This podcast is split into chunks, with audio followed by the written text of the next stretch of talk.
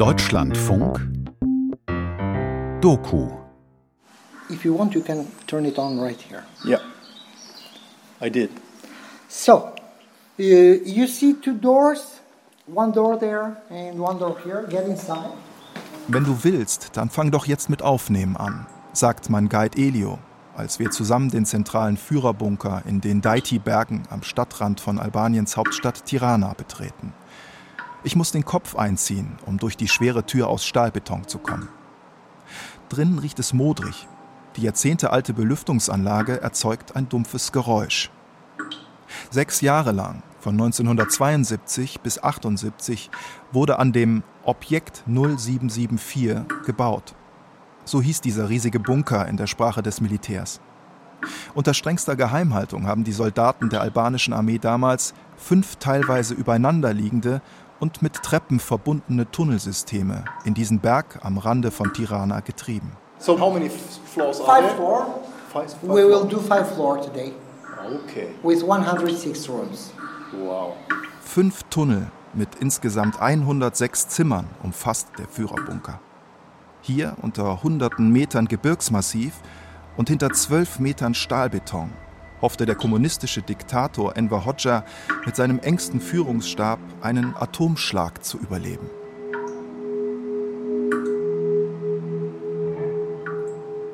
Albanien ist das Land mit den meisten Bunkern weltweit. Schätzungsweise zwischen 200 und 400.000 Stück sind über das ganze Land verteilt und erinnern wie ein Mahnmal an die kommunistische Diktatur, die hier bis 1991 herrschte. Deshalb wollen viele, dass diese Betonklötze verschwinden. Manche nutzen sie aber auch kreativ, als Museum, Café, Restaurant oder als Stall.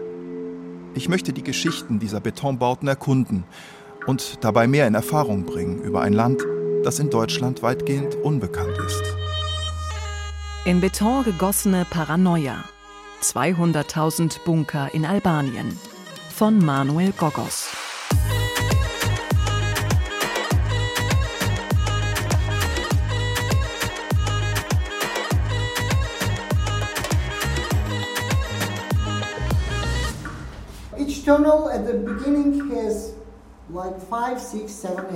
Das Erste, was mir hier unten auffällt, ist ein ausgeklügeltes System von Türen.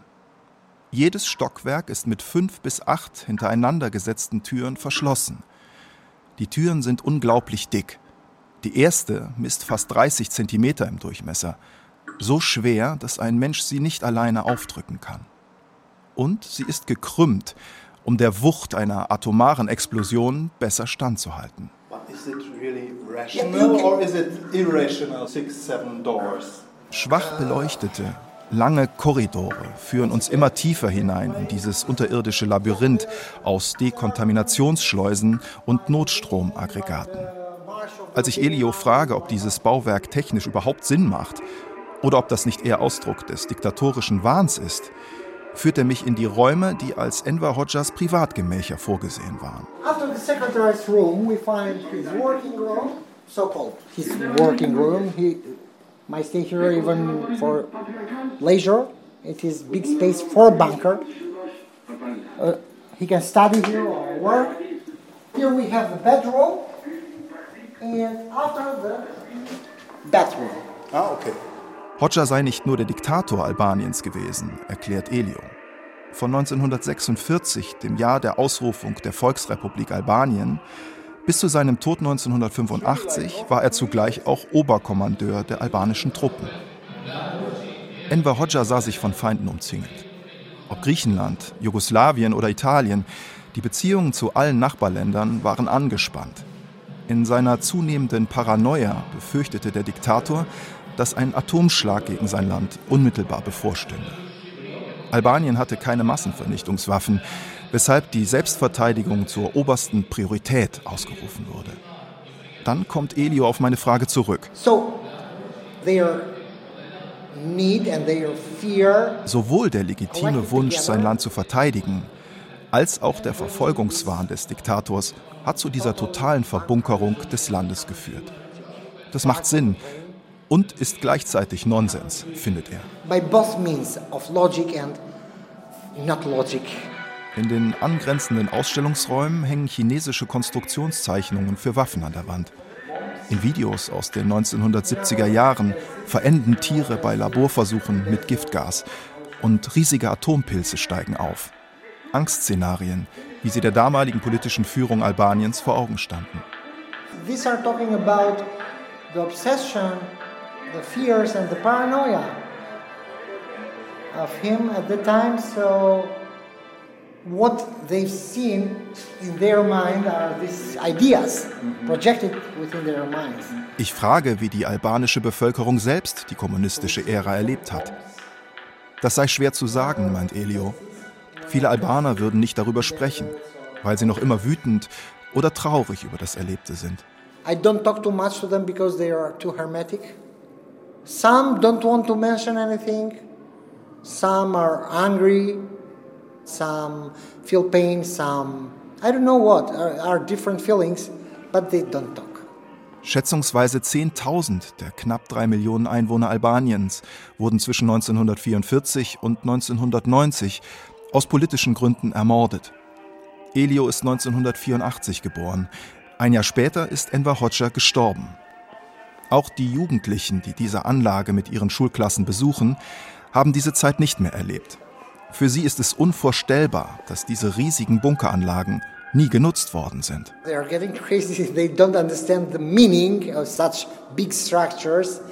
Never used for nothing. They see obsession in concrete. They see the ideas of who built this given shape crystallized on concrete and steel. So that obsession, that fear, the paranoia given shape like the shape of the structure they're visiting. As if you were going into the head of Enver Hoxha. Yep, inside the labyrinth of the ways of thinking, yes.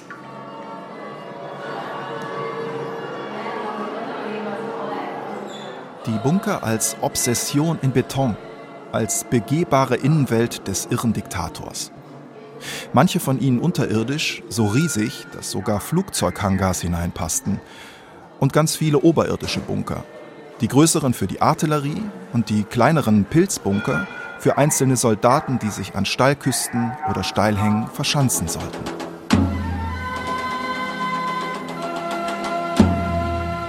Aber wie war das überhaupt möglich, für ein so kleines Land so viele Schutzräume zu bauen? Auf der Suche nach einer Antwort lande ich im Botschaftsviertel von Tirana, in einem Café mit dem deutschen Namen Wintergarten. Hier versammeln sich Botschaftsmitarbeiter aus der ganzen Welt. Mein Cousin Babis, bei dem ich in Tirana wohne, arbeitet für die griechische Botschaft. Am Abend lerne ich eine Freundin von ihm kennen, Melita, die Besitzerin des Cafés. Lange schwarze Haare, grazile Figur. Ihre Stimme verrät die Kämpferin, die Überlebenskünstlerin, die noch zur Zeit der Diktatur groß geworden ist. Anders als viele ihrer Landsleute schreckt sie nicht davor zurück, von dieser Zeit zu berichten. In that period, I was three or four years old. Yeah, I remember. So when I was there, I had a statue of Enver Hoxha. I- erinnert sich daran, dass in jedem albanischen Haushalt eine Statue von Enver Hoxha stand, auch bei ihr zu Hause. Warum die Büste da stand und warum sie den Diktator verehren sollte, hat ihr schon damals nicht eingeleuchtet, erzählt Milita. And I asked my mom every time, Can I ask you something, mom? Uh, yes, she said to me. Why should love Enver Hoxha? Because she's not my uncle, she's not my father, she's not my brother, she's not my grandmother, grandfather, so he's, he's not our family. Why should love him? Auf ihre neugierigen Fragen hin habe ihre Mutter ihr aber den Mund verboten. Heute streitet sie manchmal mit ihrem Vater über die Zeit, die er für die gute alte hält, die sie aber als eine schreckliche Ära der Angst und der Unfreiheit in Erinnerung hat. Communism is so bad. My father is nostalgic about that period, very difficult period. Some people they don't uh, they don't remember, but I remember many things. Alle Bürgerinnen und Bürger mussten damals als Vorbereitung auf Angriffe anderer Länder Militärübungen absolvieren. Schon in der Schule wurden sie an der Waffe ausgebildet, übten sich innerhalb von Minuten in Schutzräumen zu verstecken. Und während sie sich auf den Krieg vorbereiteten, mussten ihre Väter, Onkel und Brüder Bunker bauen. Unentgeltlich und teilweise unter Zwang. So, all Albania in that period make this because they said that uh, the enemy are coming to in Albania, but no one is coming in Albania. no one doesn't care about us. Und dann standen die Bunker da und nichts passierte. Kein Überfall fand statt, kein Krieg kam, keine Atombombe fiel.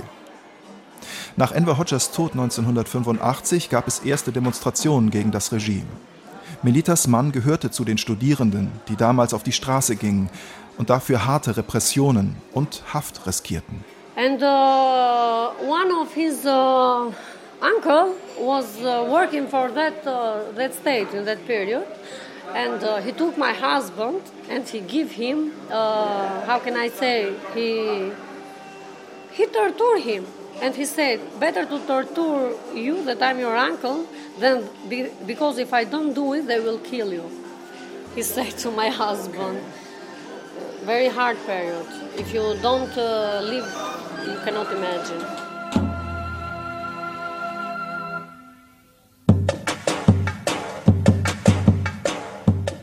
Sie packt mich, die Geschichte des Onkels, der Teil des Staatsapparats war und seinen eigenen Neffen folterte, um dessen Leben zu schützen. Ich beschließe, am nächsten Tag wiederzukommen, um Melitas Mann kennenzulernen. Auch er heißt Elio, ist Anfang 50, hat aber noch dichte schwarze Haare und zu meiner Überraschung spricht er fließend Deutsch. Also bei mir, ich war immer dagegen. Ich, ich habe so unerlaubte Weise italienische Fernsehen geguckt und sowas.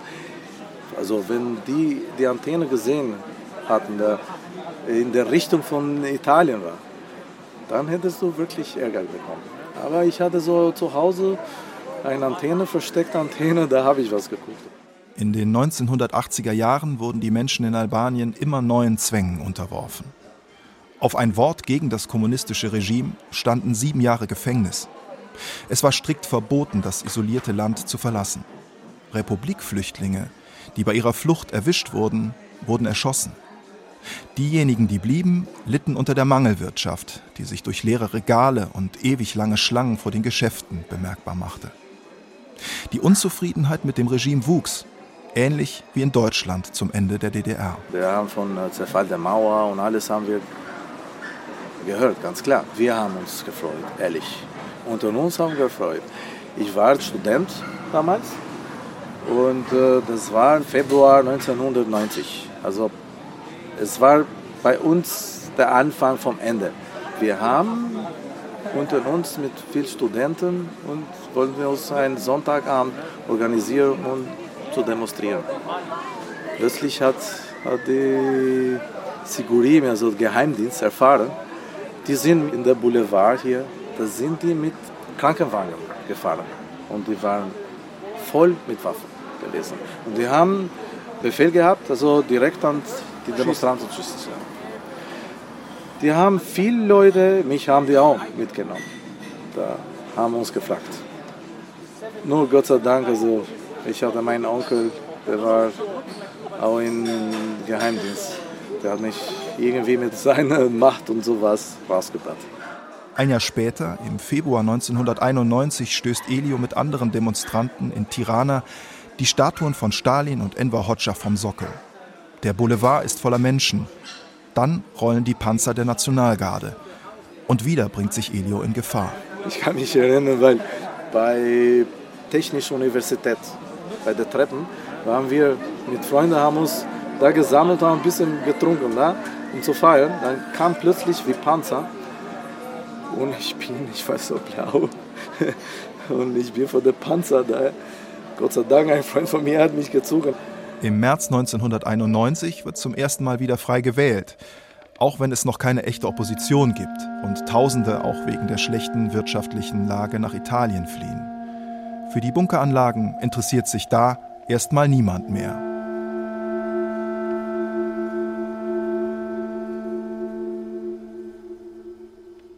Und in der Schweiz im Kalten Krieg oder auch heute noch gilt die Devise, das ganze Land kann innerhalb 24 Stunden abtauchen. Und dazu wurde in jedem Haus wurden Bunkers gebaut. Zum Beispiel unter meinem Gymnasium war auch eine Riesenanlage. Die hatten wir als Schüler immer angeguckt. Und als ich dann hier Bunkart 1 angesehen habe im Deitiberg, da musste ich feststellen, das ist genau dieselbe Architektur. Üli lerne ich auch im Café Wintergarten kennen. Wir sitzen zwischen Mitarbeitern der Schweizer Botschaft, wo auch noch ein Bunker im Garten stehen soll, und trinken Kaffee. Üli hat früher für die Schweizer Bahngesellschaft gearbeitet und lebt seit zehn Jahren in Albanien. Was er dann natürlich zusätzlich noch hatte, und das war, glaube ich, dann wirklich das Paranoide, sind diese Einzelbunker, diese Pilze, wo dann der einzelne Soldat da drin war und einfach rausballern musste. Üli ist 1967 geboren. Während seiner gesamten Jugend war nicht nur Deutschland ein geteiltes Land, sondern ganz Europa war in West und Ost gespalten. Ich hatte immer ein Interesse daran, an diesen Leuten einfach, was läuft da hinter dem eisernen Vorhang. 86 war ich dann in, auf der Abiturreise in Berlin und dann sind wir den ganzen Tag nach Ostberlin rüber. Und dann 88 war ich eine ganze Woche in der DDR, damals noch existierenden. Und ich weiß, wir hatten den ersten Mai-Umzug in Ostberlin gesehen. Und dann bin ich sehr viel rumgereist, in eigentlich im ganzen Ostblock. Nee, da waren wir in Rumänien, Ukraine, Krim, Georgien, Aserbaidschan, Armenien. Und wie bist du dann auf Albanien verfallen? Albanien hat mir gefehlt. Und dann In hatte, Sammlung? Ja. Schon als Kind war Üli neugierig auf dieses abgeschottete Land. Und wir hatten am Samstagabend, meine Brüder und ich, Radio Tirana gehorcht. Das gab es ja, einen Propagandasender. Und der war auf Deutsch. Und was war der Inhalt dann von diesen Propagandasendungen? Ich weiß es selber nicht mehr. Ich habe jetzt aber eine Aufnahme gefunden vom 1. Mai 1984. Da wurde die 1. Mai-Parade besprochen. Das ist sehr äh, aufschlussreich. Also sehr verklärend wahrscheinlich. Ja, na klar. Ja, Hast ja. du das noch irgendwo? Ja, habe ich.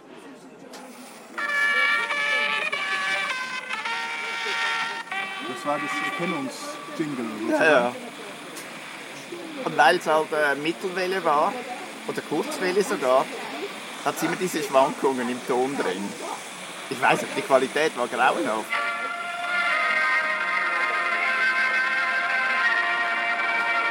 Liebe Hörerinnen und Hörer, wir begrüßen Sie recht herzlich zu unserem ersten Programm in deutscher Sprache und wünschen Ihnen einen guten Empfang. Radio Tirana war das zentrale Propagandainstrument der Hodja-Regierung.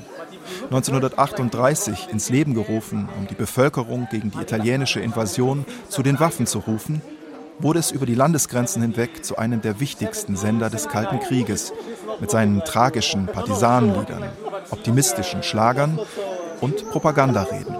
Es hat dann hinten dann wirklich so noch Aussagen, ja, wie, wie das Land Fortschritte gemacht hat und wie toll das Regime uns beschützt. Die Verteidigung des Vaterlandes ist die erstrangige Aufgabe. In der Sozialistischen Volksrepublik Albanien wird ein ganzes Volk militärisch ausgebildet, um die großen sozialistischen Siege zu verteidigen. Das albanische Volk hat niemanden bedroht. Wenn aber jemand seine Freiheit, seinen Boden, den Sozialismus bedroht, erhebt es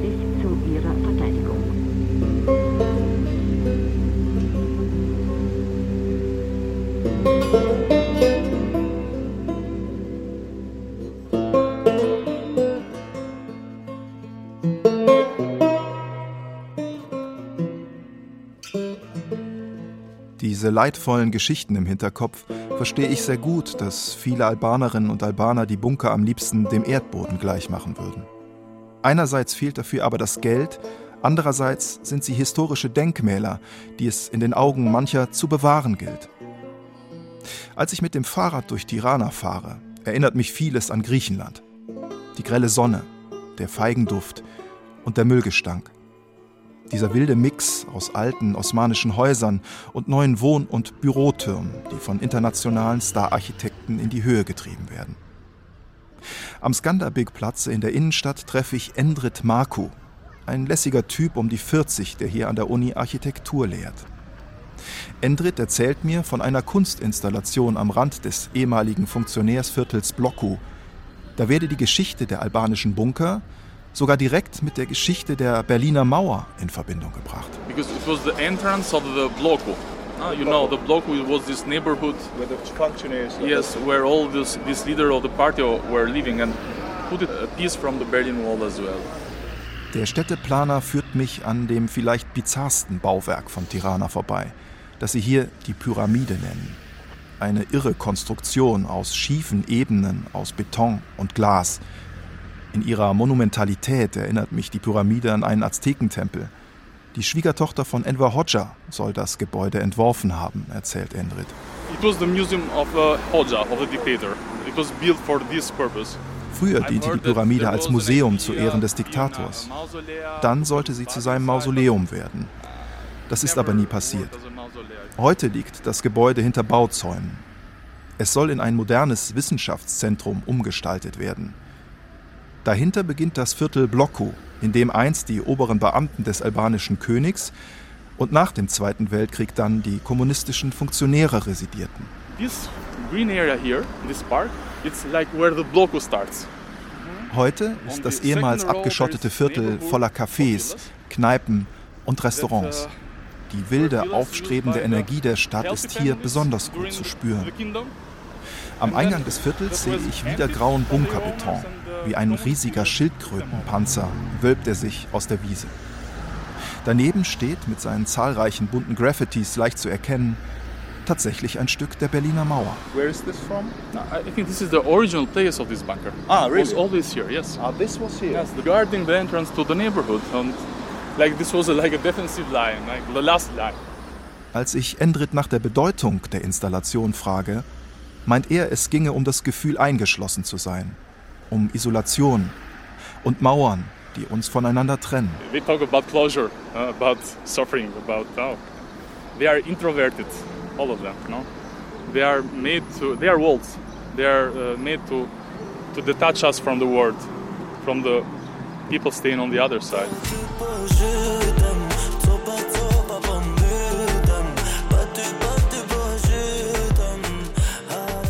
Wir setzen uns in eines der schönen Blocku-Cafés mit bequemen Lounge-Sitzmöbeln zwischen Kübeln mit Palmen, die die Besucher vor der Sonne schützen.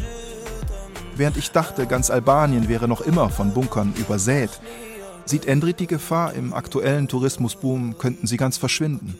In the first years, after the fall of communism, like there were these small businesses, like any space was good to put a bar inside, and they were actually used.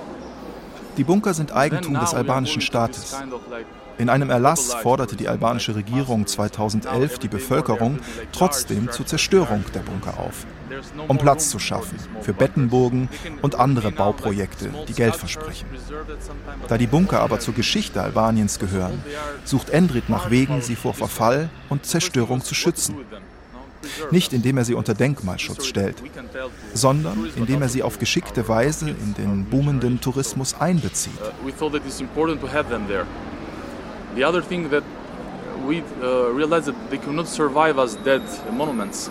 We have to do something with them, use them. In dem Forschungsprojekt them and Bunker, einem Also Kooperationsprojekt der Polis-Universität Tirana mit der Uni Mainz, suchten Studenten und Studentinnen unter Endrits Leitung schon vor zehn Jahren nach Möglichkeiten, einen Bunker an der Adriaküste in eine Touristenunterkunft umzubauen. Bunkers are located in quite strategic areas, close to the coast, where the enemy was supposed to come. So they have a beautiful view. So they are in the best spot where you could put an hotel. Als das Projekt fast fertiggestellt war, wurde kurz vor der Eröffnung doch noch alles abgeblasen. Zu hoch waren die Hürden, die die albanische Verwaltung für das innovative Projekt errichtet hatte. Heute vergammelt die Bunkerkunft und wird als Schuppen benutzt. Vielleicht war das Projekt auch einfach seiner Zeit voraus.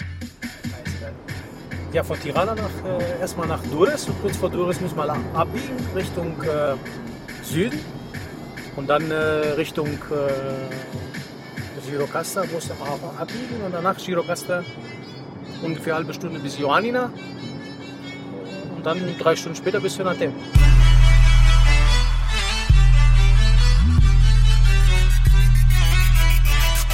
Nachdem ich so viele Geschichten über die Bunker gehört habe, will ich auch noch mehr von ihnen sehen. Mein Cousin Babis begleitet mich bei meiner Expedition entlang der albanischen Adriaküste. Wenn Babis mit dem Auto zu seiner Familie nach Athen fährt, sieht er die Bunker links und rechts von der Straße in den Hügeln liegen. Alle sind sie nach Süden ausgerichtet. Die sind äh, gerichtet gegen eine mögliche potenzielle Invasion ausgerichtet. Kann man auch sehen. Ne? Von Meerseite aus. Von Meerseite natürlich, wenn sie an der Küste sind. Ne? Ja. Das ist genau da, wo wir jetzt hin unterwegs sind eigentlich. ne? Ja, Nach 50 Metern im Kreisverkehr erste Ausfahrt nehmen. Richtung, da, Kulam, ja, okay. Ungefähr eine Stunde westlich von Tirana an der Küste liegt das Hotel Elisio. Wir stellen das Auto ab und betreten den großen weißen Bau.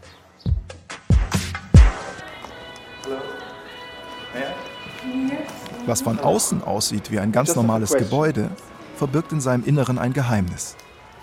Die riesige Hotelanlage wurde über mehrere Jahre auf, über und neben einem kleinen Pilzbunker errichtet. Der Hotelbesitzer Herr Rozzi ist leider im Ausland. Aber die junge Frau an der Rezeption nimmt einen Schlüssel vom Brett hinter ihr, um uns den Bunker zu zeigen. Okay. Because I cannot find someone at the moment. Erstmal verlassen wir das Hauptgebäude wieder auf der Rückseite und gehen am Strand entlang. Vorbei an Schirmen und Liegen, an Menschen in Badesachen und mit Cocktailgläsern in der Hand. Dann gehen wir um das kleinere, ältere Hotelgebäude nebenan herum, betreten es durch den Vordereingang und stehen vor dem Bunker. Starts from here, you can see it. That's the bunker. Yes. It was practically built into a hotel. or The hotel Yes. was built around. Around like the bunker.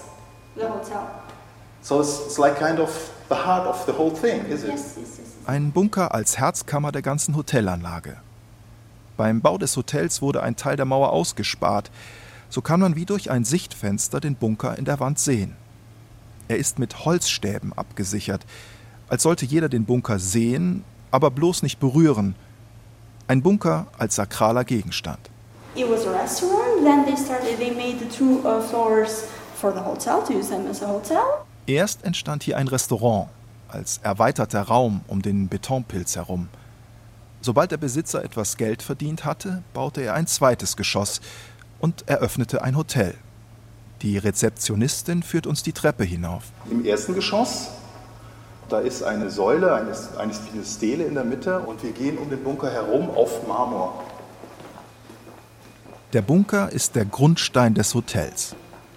Der Idee, das Hotel rund um den Bunker herumzubauen, verdanke er alles, hat der Hotelbesitzer mal in einem Interview erzählt. Now I understood that the, the rooms really are arranged around the bunker, right? Hast du das gesehen? Ja, Von da aus gehen immer die, die, die Türen ab Ja, ja, die sind dann. Äh, ne, im Kreis.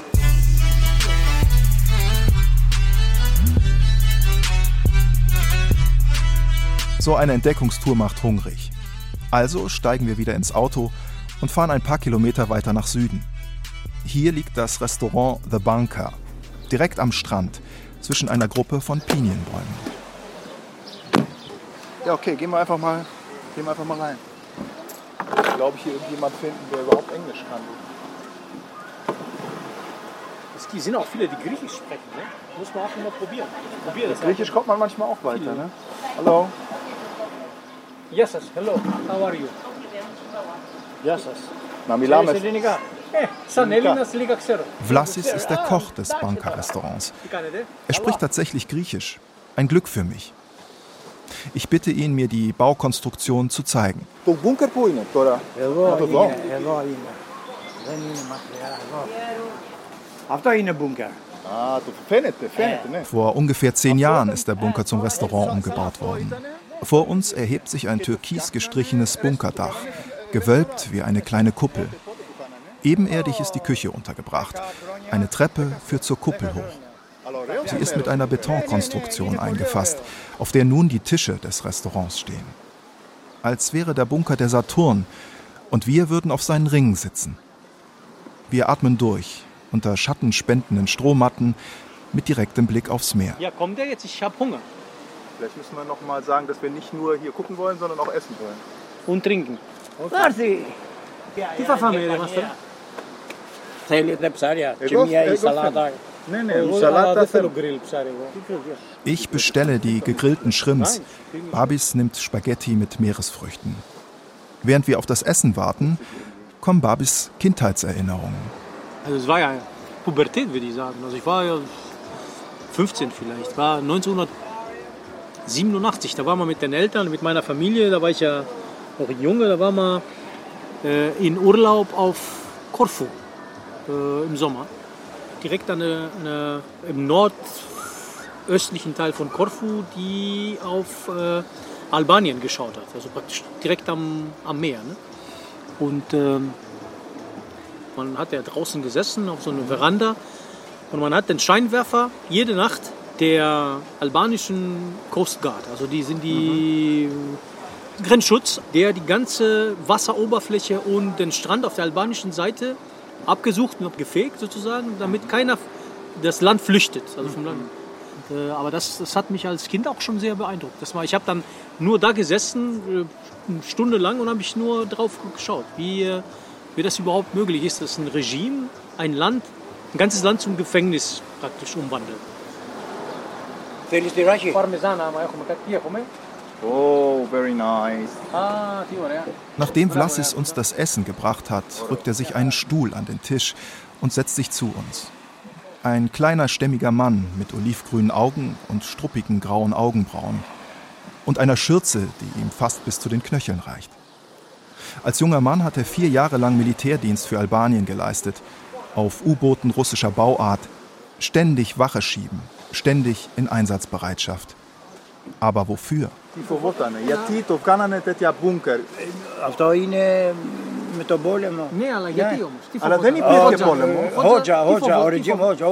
Dreißig, vierzig Jahre seien sie vor einem Krieg gewarnt worden, der niemals kam, sagt Vlassis. Richtig scheiße sei das gewesen. Ein Krieg, der nur im Kopf von Enver Hoxha existierte. Vlassis tippt sich verächtlich mit dem Zeigefinger an die Schläfe.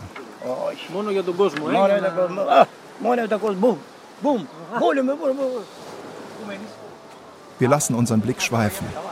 Den Strand runter steht noch ein Bunker. Nach dem Essen gehe ich den Strand entlang, um mir das Ding genauer anzusehen. Vor fünf Jahren soll ein Streit um diesen Bunker entbrannt sein. Da haben sich Leute so erbittert drum gestritten, dass sie sich gegenseitig erschossen haben sollen. Wahrscheinlich, weil sie mit diesem Bunker die Hoffnung verbunden haben, dass sich daran so eine Erfolgsgeschichte knüpfen könnte wie mit dem Restaurant The Bunker. Stattdessen steht der Bunker bis heute einfach so rum. Für nichts gut. Wie so viele andere. Am nächsten Tag geht mein Flieger nach Deutschland zurück. Im Souvenirshop vom Flughafen sehe ich kleine Miniaturbunker aus Marmor. Offenbar sind sie zu Albaniens Wahrzeichen geworden. An den Seiten haben die kleinen Bunker Kerben. Es sind Aschenbecher. Und obwohl ich strikter Nichtraucher bin und eigentlich verantwortungsvoller Vater, kaufe ich zwei davon für meine Kinder als Souvenir.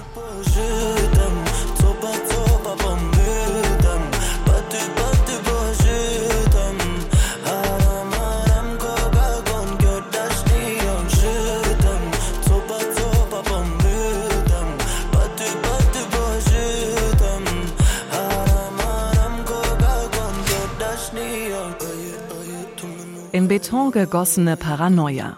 200.000 Bunker in Albanien. Von Manuel Gogos. Ton und Technik Lukas Fehling. Regie Claudia Katanek. Redaktion Anna Seibt. Produktion Deutschlandfunk 2022.